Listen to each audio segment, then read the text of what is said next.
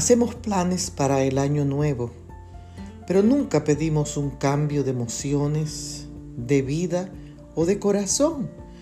Usted va a un servicio en la iglesia y dice, mmm, qué buen sermón, pero pasa la semana y se le olvida, ya que Satanás produce un éxtasis de emoción temporal y no cambiamos nuestras vidas y nuestras acciones siguen igual que antes y nuestra vida no manifiesta frutos. Oramos, pero no vivimos una vida nueva y cuando llegan los problemas y las adversidades, ellas nos arrasan.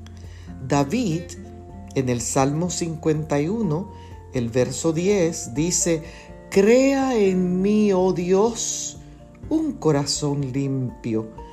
Un corazón limpio habla de una vida nueva, de una nueva mente, de tener un corazón sujeto a la voluntad de Dios.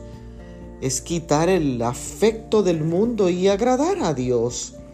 Es tener nuevos propósitos, nuevos motivos.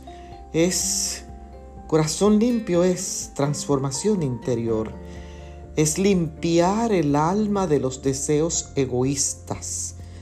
Quiero invitarte a que en este nuevo año puedas hacer una introinspección personal de lo que debes cambiar en tu vida y que esos cambios puedan ser positivos. Bendiciones.